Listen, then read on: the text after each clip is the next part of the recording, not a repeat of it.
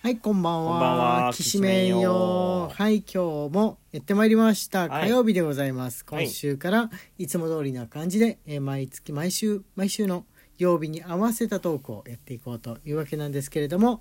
えー火曜日は食べ物に関してのトークの日なんですね。はい食べ物飲み物に関してなんですが。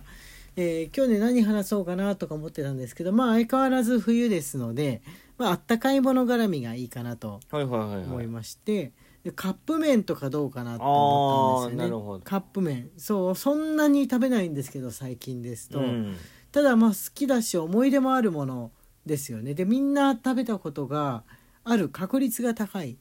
食べ物なんじゃないかなと思います、はいはいはいはい。日本人の場合ですと特にこうくんカップ麺に対しての思い出ってなんかある高校の頃、はいはい中学高校の頃は、いはいはい大学の校舎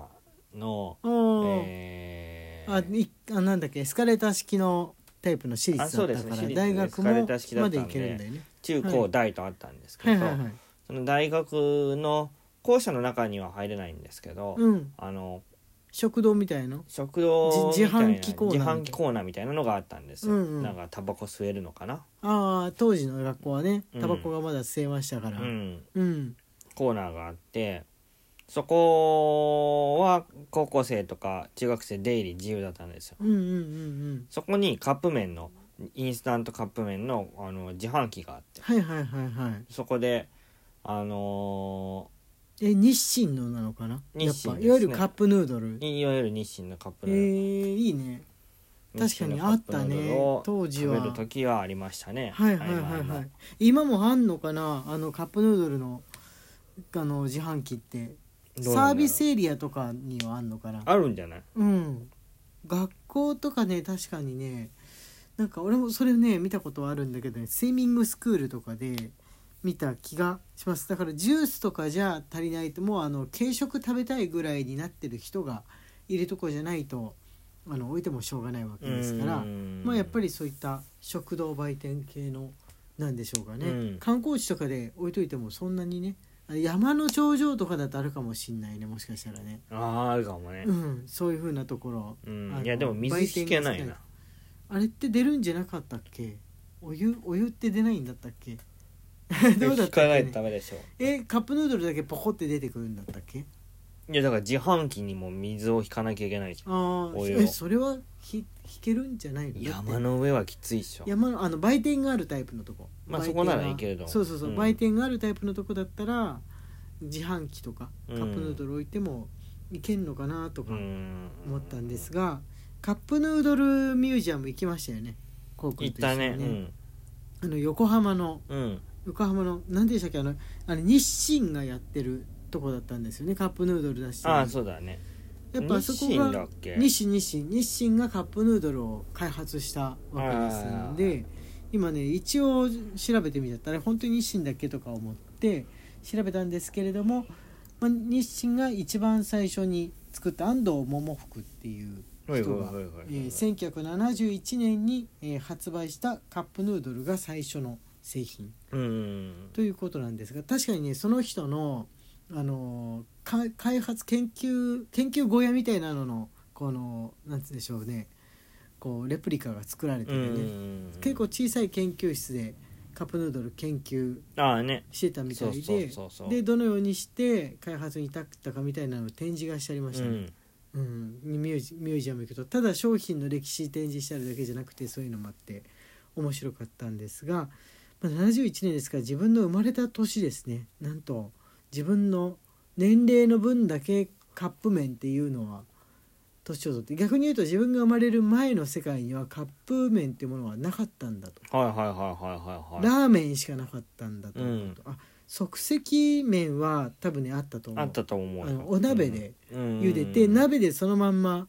食べたりとかね、うんあの特にこう一人暮らし独身の人だとう、んあのお鍋で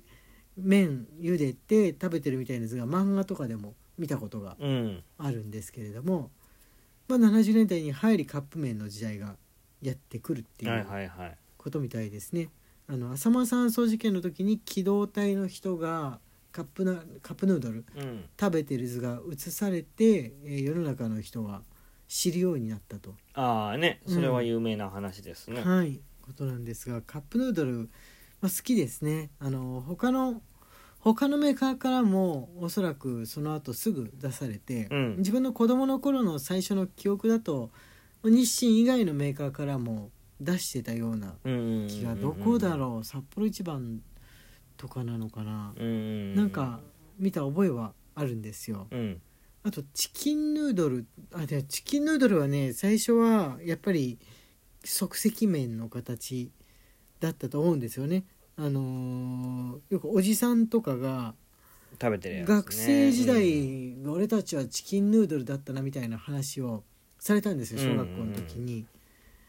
でチキンヌードルがカップ麺型になるのっていうのはもうちょっと後の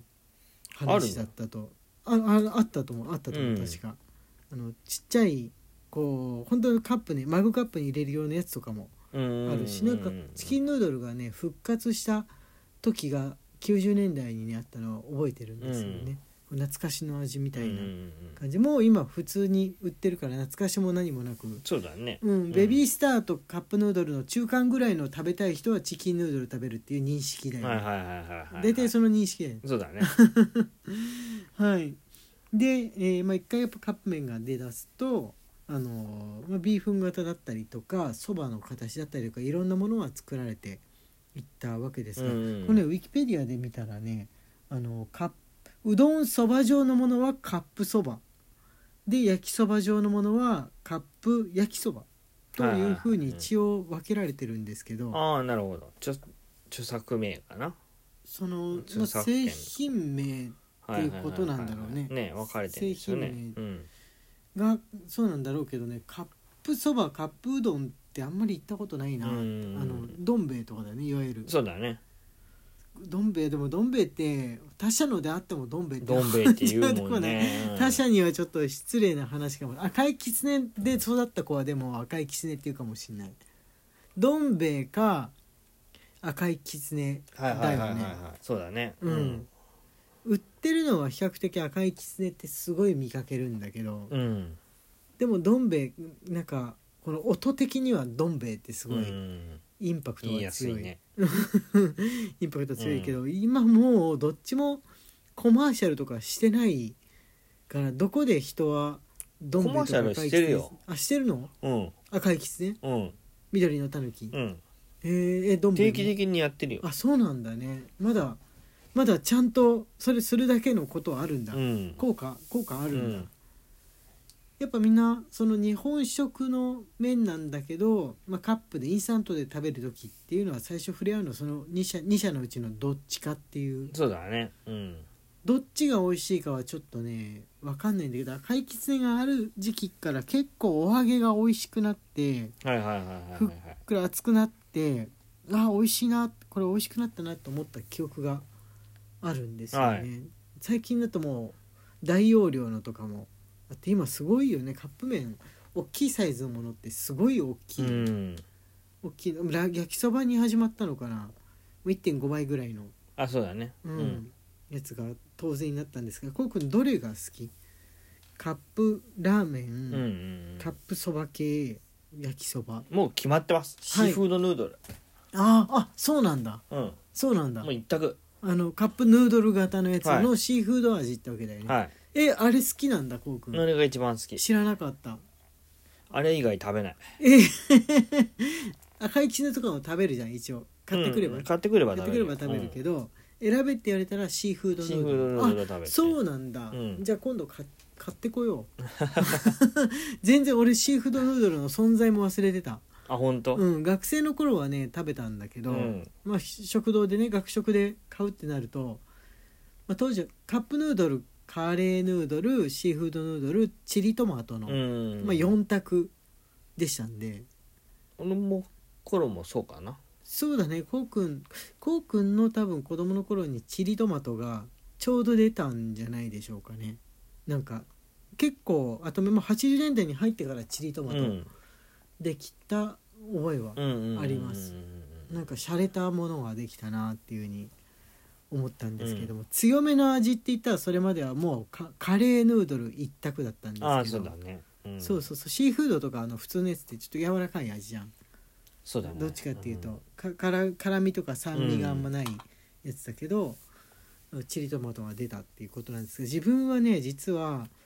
焼きそばが一番好きなんですようんおー焼きそば美味しいよねうん、焼きそばがね好きですねう、ん大きいサイズに出た時には感動した、うんううんうんん、でなんだっけ北海道に行った時に焼きそば弁当っていうのがあって、はいはいはいはいなるほどアイディアだなっていうあのお湯捨てるじゃないですか、はいそれにあの粉末のスープの粉みたいなやつがついててそれを入れるとあの焼きそばとスープっていうこう定食というかお弁当スタイルのものができるっていあうーははわはは ははけなんですがはいはいはいはまあ揚げた麺ですからねそのスープよく考えたらせっかく捨てるところのその油分をさらに飲むみたいないそうだね 感じになってすごいことになってま すそようねそうそうカロリー的には、カロリーすごいんですよ見ると焼きそばってもともとカロリーすごいですから、うんあれですけどまあ美味しいですね焼きそば、うんもうちょっと低カロリーの焼きそば出ないかなってよく思ってます、あうんの通常のヌードルの低カロリーのっていやーある時から出たんですけどいやーなん高カロリーのなん焼きそば食べてもその後お腹空いたって言ってなんか夜食食べたりとかしてそるれじゃんそれは俺のあれでしょうん俺のいつもの生活でしょううんん、うん そうです今日もナッシュを食べたけど多分後でお腹空くんだろうなって思ってる最中でした、 はいって言ってるうちに時間がやってま参いりりままししたた皆さんの好きなカップ麺を教えてくだ教えてくださいさい荒井家のきしめんトークでしたはい、明日はお便りの日です。